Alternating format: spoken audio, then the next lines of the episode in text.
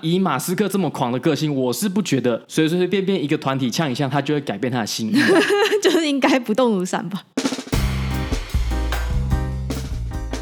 欢迎收听戏骨轻松谈，Just Kidding Tech，我是 Kenji，我是科科，在这里会听到来自戏骨科技业第一手的经验分享，一起在瞬息万变的科技业持续学习与成长。我们会用轻松的方式讨论软体开发、职涯发展、美国的生活以及科技公司的新闻和八卦。想要了解矽谷科技业最新趋势的你，千万不能错过哦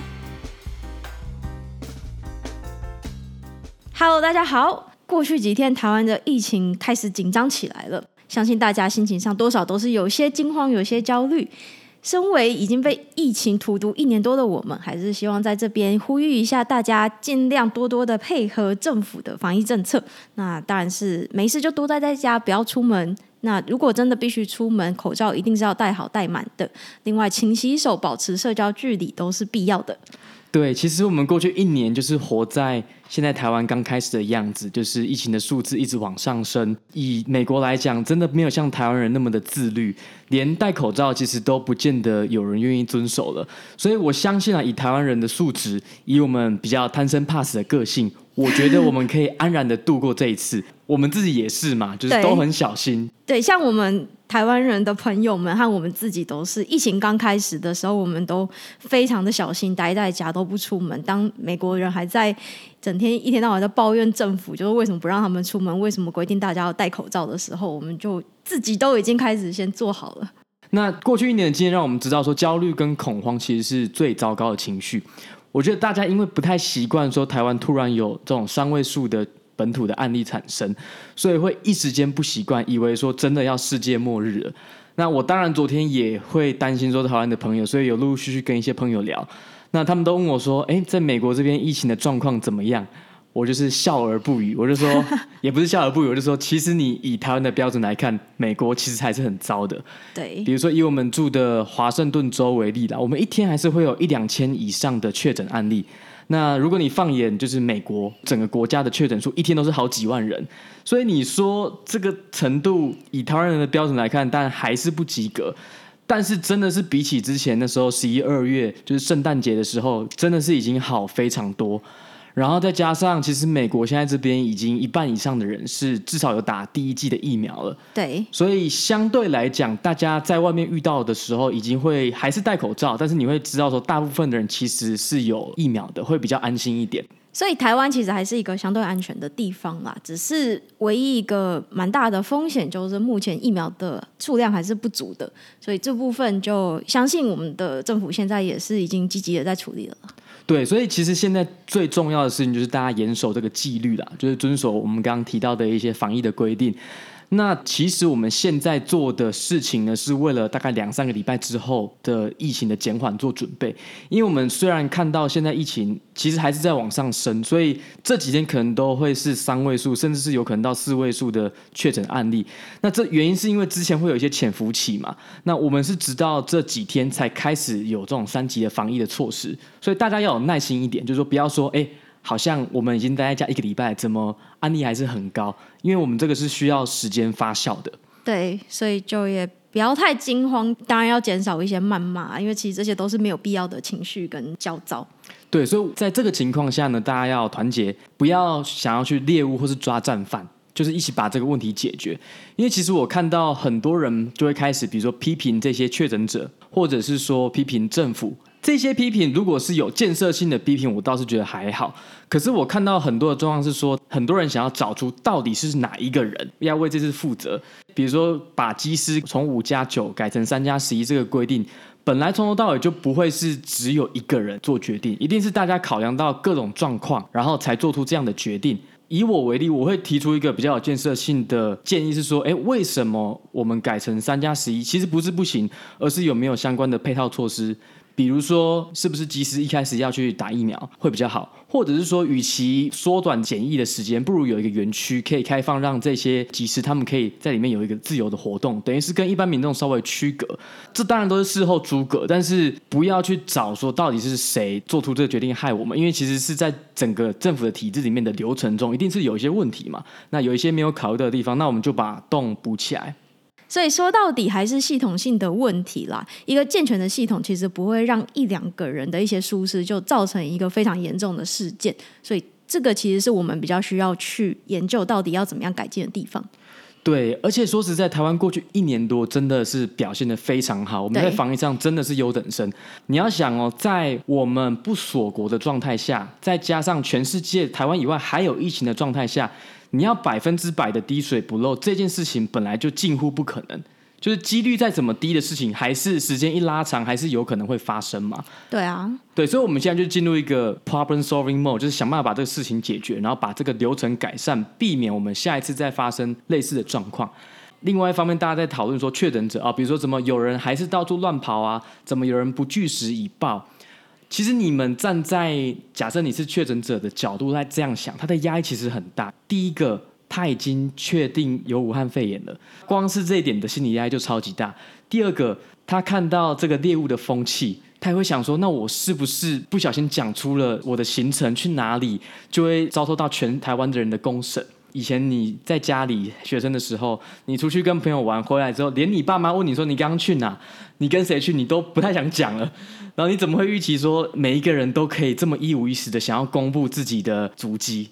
对啊，而且其实现在的猎巫氛围还是非常的严重嘛。我们也看到了，老师讲的结果就是被大家做成一堆八卦和梗图，然后不断的转传。那既然要这样子搞人家确诊者，那就不能怪人家都不想要确实已告啊。对，真的，要是大家都看到说，哎，我只要一讲什么，我一做错什么，结果大家都开始编这些确诊者，那这就是一个示范效应嘛。接下来确诊人就会更担心说，哎，我如果真的去了一些大家觉得不好的地方，我又会被大家挞伐。对啊，所以这边还是回到要尊重确诊者的隐私这方面啦。毕竟没有人想要染疫吧，这个应该是大家都是有共识的。对，真的，你要假设没有人想要害台湾的疫情变成现在这个状况。大家都是好意，都没有人真的是想要故意害台湾了。嗯，是的。那另外，我们也注意到一件事情，就是其实会觉得在公布这些个案和足迹的时候呢，可以再多做一些模糊化的处理，让这些各自不要那么容易的被辨识出来。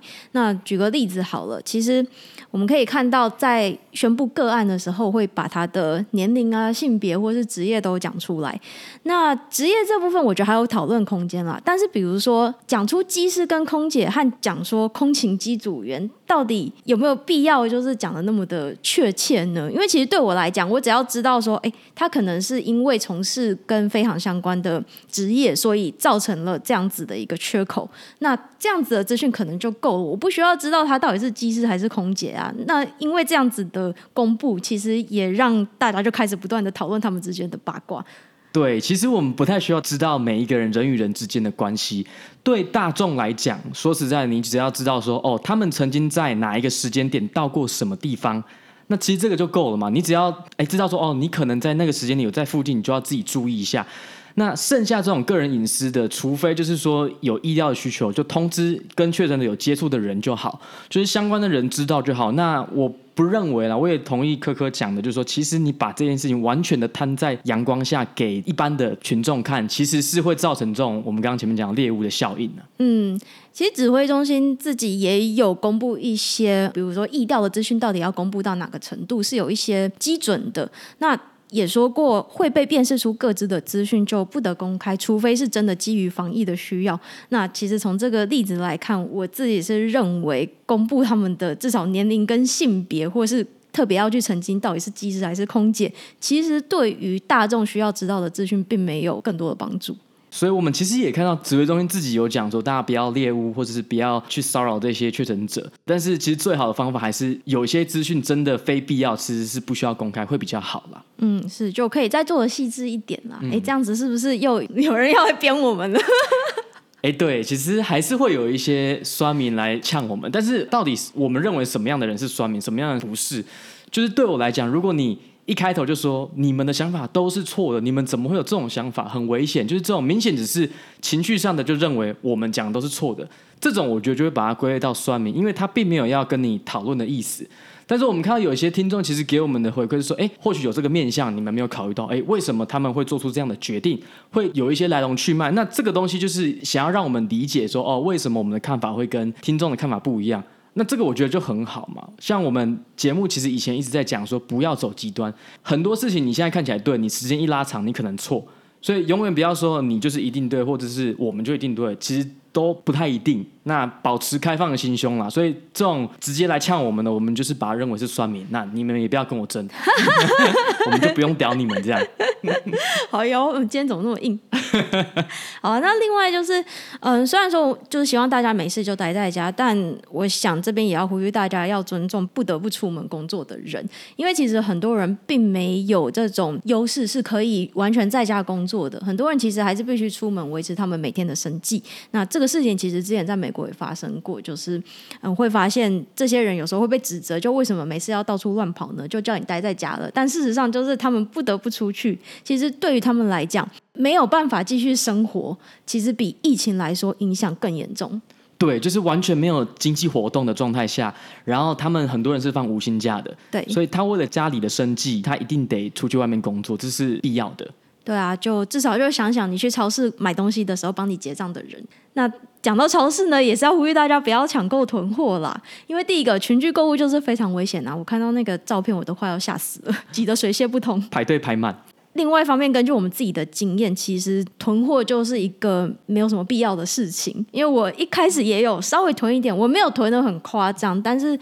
疫情刚开始的时候，我也有想说，我必须要去准备一些物资，但后来就发现，比如说买了很多食材啊，到最后也是其实就吃腻了。其实你也不会一下吃那么多，那你偶尔还是会需要去外带一些餐点什么的。对，像每个人去年就囤了很多卫生纸，哦，对，结果很多人到今年都还没有用完，所以现在卫生纸的销量就整个下降了。那另外也是希望超市可以尽快设出室内购物的最大人数上限，这个事情也是后来美国这边都有做的，就是有规定说，呃，一个室内的活动，他们通常会把人数设成原来的，比如说四分之一，那这样子也可以有效的减少室内群聚的状况。对，所以以上算是我们不专业的几点建议，我们当然不是公卫专业的，所以有任何错误的地方，就是欢迎大家跟我们指正讨论。好，那接下来就进入我们今天的主题了，就是我们要来聊聊马斯克这号人物到底是天才还是吹牛大王呢？对，今天就来讲一个比较轻松的主题。我们对马斯克的印象都是，诶，他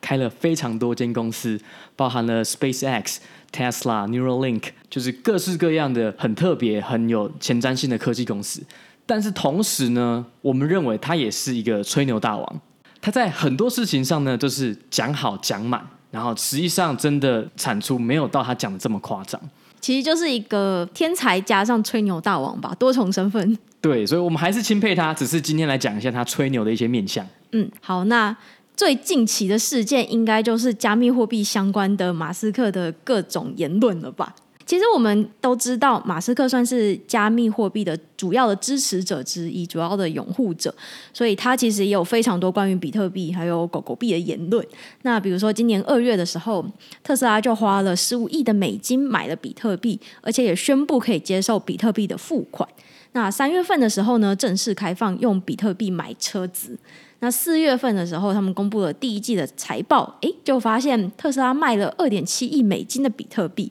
那我印象中，每一个事件其实都造成了，比如说公司股价的震荡，或者是比特币的震荡。对，那当时大家就提出质疑啊，诶，你怎么二月才宣布你买了十五亿美金，结果四月公布的第一季财报，你就卖了其中的二点七亿美金？不是一个小数字，那当然，马斯克是说这是证明了比特币的流动性真的是可以显示在公司的财报上面。那我是有点半信半疑啊，因为这个东西比特币流动性本来就有了，这个市场供需本来就在。好，那他这样讲也没关系，但是他这星期呢就直接宣布特斯拉停止接受比特币付款。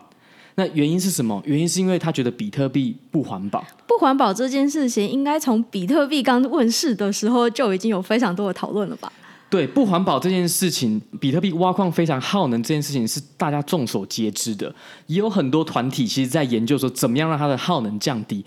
以马斯克他对比特币的了解，我不认为他是今天才知道这件事情。当然会有更多人就有这个质疑啊，你根本就是在把这个比特币价格炒高之后，又把它重重的摔下来，你根本就在炒股嘛，割韭菜。对，就是一个割韭菜的概念。部分的粉丝会说：“哦，真的有环保团体去抗议特斯拉这件事情，就是抗议说这些大公司开始接受比特币，那比特币本身不环保，这个也是一个疑虑。那以马斯克这么狂的个性，我是不觉得随随便便一个团体呛一呛，他就会改变他的心意，是应该不动如山吧？对啊，像你看去年疫情的时候，他也讲出很多，比如说反疫情的言论啊，他就坚决什么他们的特斯拉工厂复工，然后他觉得疫情根本不严重，原因是他其实有在访谈提到说，哦，他们在特斯拉中国的工厂有很多人。可是没有人挂掉，或是挂掉的比例非常低，所以就证明了说啊，这件事情其实没有这么严重。嗯，所以他很多言论其实是很硬的，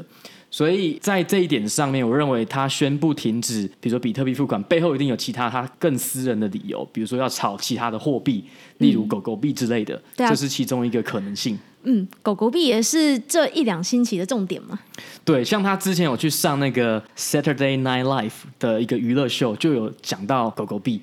那我真的觉得他好像有一点变成综艺小丑的感觉，不知道为什么。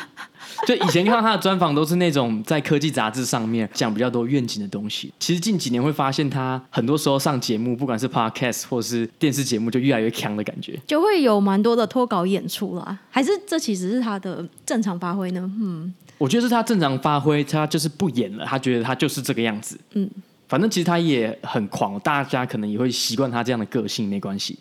对，那讲到狗狗币呢，其实要稍微提一下他两个很可怜的创办人。狗狗币的创办人好像没有比特币的创办人那么的幸运。两位狗狗币的创办人，他们都在二零一五年的时候把狗狗币全部卖掉了。所以，即便这几个月马斯克把狗狗币炒这么高，他们这两个创办人其实是没有获利的啦。其中一个创办人，他就在二零一五年的时候把狗狗币拿去换了一台二手的本田的喜美的车子。那不是跟我们一样吗？对啊，他就是我们家的车啊。那其实他当时会决定这样做的理由，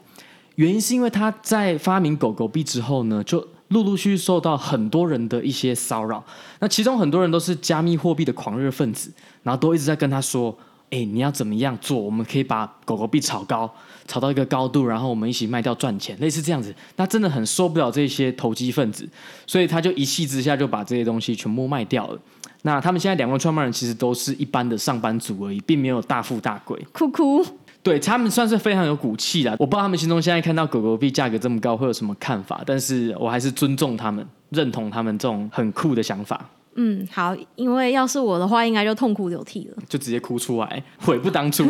对，想说我在这里干嘛这样？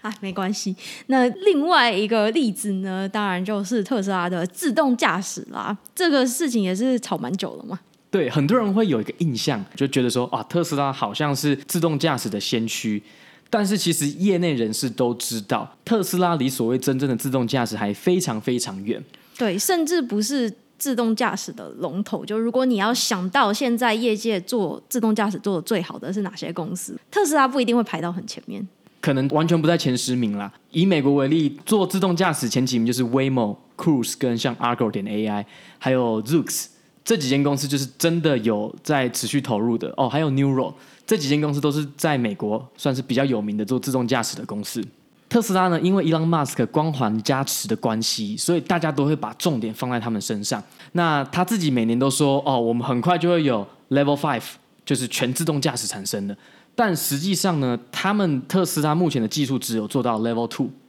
那讲到这个自动驾驶车的 Level，我们来稍微再复习一下啦。其实自动驾驶它分级总共分成六级，就从 L 零到 L 五。讲白话一点，L 零就是完全没有任何自动驾驶。就手动的啦，全手动，全手动啦，就是完全没有任何辅助驾驶的功能。那 L 一、L 二呢，就开始有一些辅助驾驶，但是你大部分的时间都还是你自己手要放在方向盘上面去做操作啊，只是偶尔它比如说看到前车距离太近，会自动帮你刹车一下啊，或者是你车子偏离轨道的时候帮你修正一下，这类型都只是在辅助驾驶，也就是到 L two 的范畴。那真的大部分时间是由自动驾驶系统操作，是从 L 三开始。那 L 三、L 四、L 五的一些差别是在于哪里呢？就是 L 三它还是有一个方向盘，然后大部分时间是由自动驾驶操作。可是必要的时候，比如说遇到一些他们没办法处理、系统没办法处理的状况的时候，它还是会叫你这个驾驶来接手。嗯，所以 L 三算是一个分水岭啦，就是 L 三之前呢都是由人类负责驾驶的，但 L 三之后就是由电脑负责驾驶。对，所以 L 三之后呢，电脑就是主要的驾驶者。但是大部分的公司呢，他们不会想要做 L 三，原因是因为你我们刚刚提到 L 三还是需要人类的介入。大部分公司瞄准的是 L 四跟 L 五，因为 L 四跟 L 五基本上他们的自动驾驶就已经非常成熟，你基本上就是没有方向盘了，你可以把方向盘直接拆掉。那他们的唯一的差别在哪里？就是 L 四呢，它可以适用绝大部分我们每天路上开的地形，但是 L 五呢，就是真完全自动驾驶，就是。任何地形 Truly, fully. 对，truly fully self-driving system。L 五就是完全任何地形都可以 cover，比如说什么极地的地形啊，或是山路，那不一定每一家公司都要以 L 五为目标。L 四就已经够好了，比如说你在市区内的自动驾驶计程车，其实就是 L 四就足够了。所以很多公司呢会以 L 四当做一个突破点，就是说你只要做到 L 四。然后你进到市场，你就可以有一定程度的成功。那 Tesla 最近在浪头上的产品呢，就是一个 FSD，叫做 Full Self Driving，全自动驾驶。对，我觉得这个名字真的是，你要说没有误导消费者，我觉得实在是有点不 make sense 啊，因为这个听起来就是一个全自动驾驶啊，就听起来好像你是司机的话，你就完全不用操作，交给电脑操作就好了。对，但事实并不是这样子。那这个服务呢，应该是预计今年六月可能要试出的一个软体服务了。那有趣的是。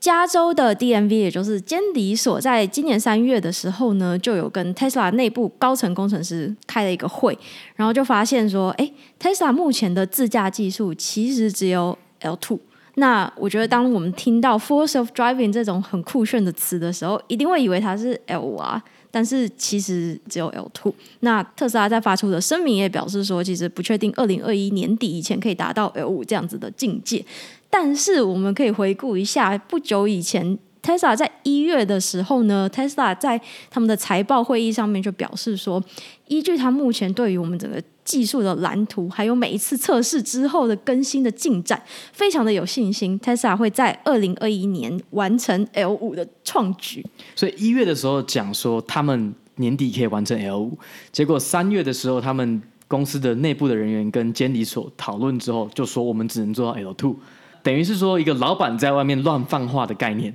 然后员工就说：“其实没有啦，没有那么夸张。”对，特斯拉就澄清说：“嗯，马斯克在做这个预估的时候，是以他看到了这个进展来 project future，但是其实特斯拉本身并没有正式的承认这样子的一个声明。”我觉得就是伊隆马斯克他是一个信心爆棚的人，他就觉得说，我们二零二一就可以做到这样子。我觉得他的这种个性的特质，其实跟我们之前讲过的，比如说恶血的伊丽莎白，还有那种 Fire Festival 的创办人很像，就是说他们都不相信别人跟他们讲的一些客观的分析，只是差别在说，其实伊隆马斯克他本身还是一个技术底蛮厉害的人，所以比如说他把这个东西讲到两百分。实际上，他做出来只有八十分，可是其他竞争者可能就六七十分，所以他还是领先的。那相较于伊丽莎白或者是 Fire Festival 的创办人，他们就是说也是讲两百分，那其实做出来是零分或十分。对，就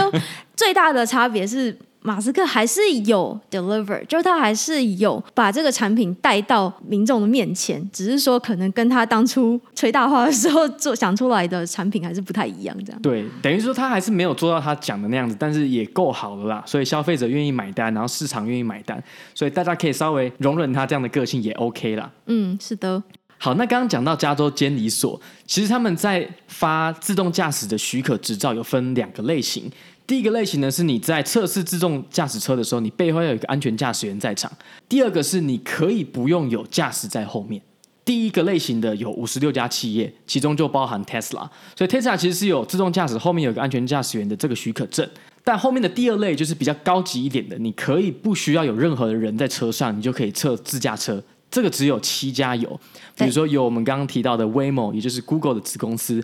还有 Zooks，。就是后来被 Amazon 并购的一间自驾车公司，但就是没有 Tesla。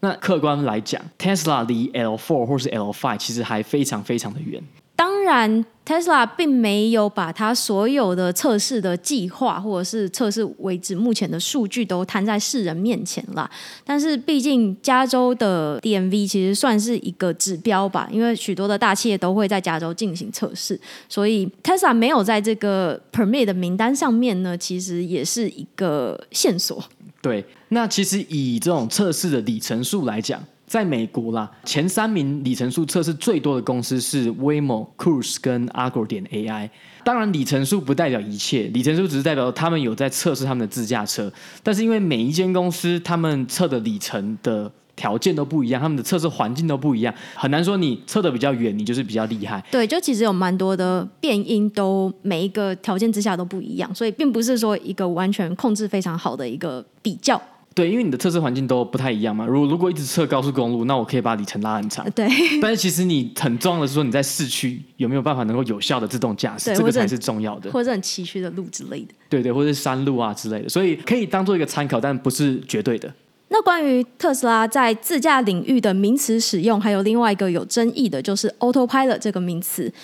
Autopilot 是 Tesla 在几年前推出这种辅助驾驶系统的时候取的一个名称。那 Autopilot 听起来就功能很强大，对吧？又是 Auto，又是 Pilot。没错，Auto 就是自动啊，那 Pilot 就是导航或者是驾驶员的意思嘛。所以我想，任何一个人听到这个名词的时候，直觉的想法就是：哇，应该就是一个可以帮你自动驾驶的一个系统吧。但这个名词后来开始发生争议，是大家可能依稀还记得，早期特斯拉如果有出一些重大车祸的时候呢，媒体就会把焦点转向特斯拉的这种辅助驾驶的系统是不是有什么误差，是不是有什么过失在里面？那大家也会开始质疑说，奇怪，这个自驾系统不是应该就是自动驾驶吗？那既然是这样子，为什么系统会出这么大的问题？这个自驾系统是不是有什么需要检讨的地方？那后来马斯克就出来回应了，他说，Autopilot 这个名词呢是借用于飞航领域，飞航领域里面所谓的 Autopilot 是一种飞行模式嘛，就是。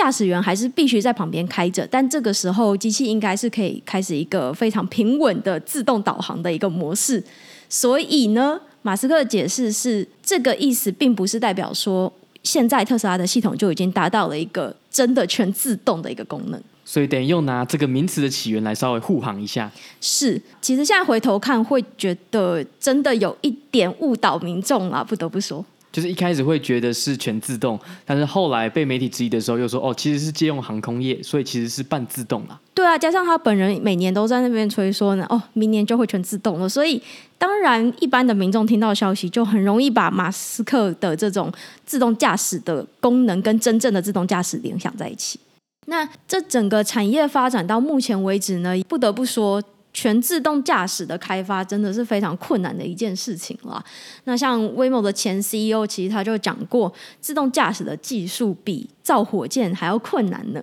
那他的论点是，自动驾驶的每一次你都必须要非常的安全，就完全不能有任何的意外状况，不可以出任何的差错。但是火箭发射呢，只需要安全一次，就因为发射的次数并没有那么的频繁嘛，所以你可以倾尽全力，大家都 focus 在这一次的发射上面，所以压力来讲比较小，比较容易。那压力小不小，我是不知道啊，因为对我来讲，这两个领域都非常的困难。但是我如果我们从马斯克他的经验来看的话，因为他旗下做两个方向的公司都有嘛，那 SpaceX 其实已经我们看到了，已经有非常多成功发射的例子了，那也拿到了非常多的房顶。那相对于自动驾驶方面，就是虽然一直有这个期望，希望说可以很快的开发出 Level Five 的这样的自动驾驶，但实际上就是目前离真正的 Level Five 还有蛮长远的一段距离。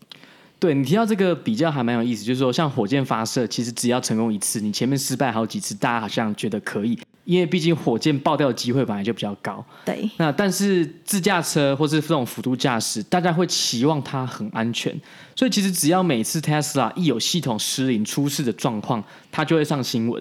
但其实它一定比人驾驶已经安全太多了，这是一定的。它可能百分之九十九点九都是安全的，那就因为一次事件，然后大家就开始注重说，哎，是不是其实没那么安全？对，其实不只是 Tesla 面临这样子的压力啦，其他在开发的公司都是有这样子的压力，比如说 Uber 之前也有。自动驾驶测试的时候撞死人的意外嘛，那当时候也是承受了非常大的压力，这样。对，其实你要想，如果你是做这种自动驾驶开发的，真的出事的话，你还是会觉得有点罪恶感，因为你的演算法一不小心出错，这个出错的代价就是有人的生命可能就因此而受到影响。对啊，尤其开车是全世界那么多人每一天这么频繁需要用到的一个技术，那其实相对于火箭发射的频率来讲，真的也是面对更多的未知跟危险。那像其实自动驾驶在这几个月或是这半年，真的是有比较冷却的啦。比方说，你看像 Lyft 今年四月就把他们的自驾车部门 Level Five 出售给 Toyota，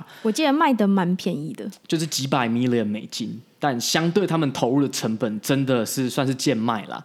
那 Uber 呢，去年也把他们的自驾车部门 ATG 卖掉了，也是认赔杀出。我觉得现在自驾车的公司就进入到一个整并的阶段，就是最后可能就是剩下几间大的互相 PK，至少在美国看起来是这样，因为它毕竟是一个还是非常烧钱的产业。对，几年前大家都跃跃欲试嘛，任何可以跟自驾车扯上一点边的业务的公司，都希望能够朝这个领域前进，因为非常的有前景，大家也都非常看好这样子的应用。但尝试了这几年之后，就发现，哎，其实是一个无底洞。对，好啦，那今天算是介绍这两个事件啊。那以后呢，你看到马斯克在放话的时候，你就想一下，他很多时候是在吹牛的，所以也不要全部相信。观察久一点，你大概就知道他讲话的脉络，可能都会先讲话讲好讲满，然后最后还是没有达到他讲的那个目标。那我不知道我们的听众当中有多少是马斯克的信徒或是脑粉，不知道会不会听到我们这一集，觉得我们哦，你凭什么呛马斯克啊？我们是 nobody 啦，所以我们呛真的也他也听不到。对，其实相信我们对他们来讲就是 nobody，就是什么咖都不是，所以其实我们讲这些。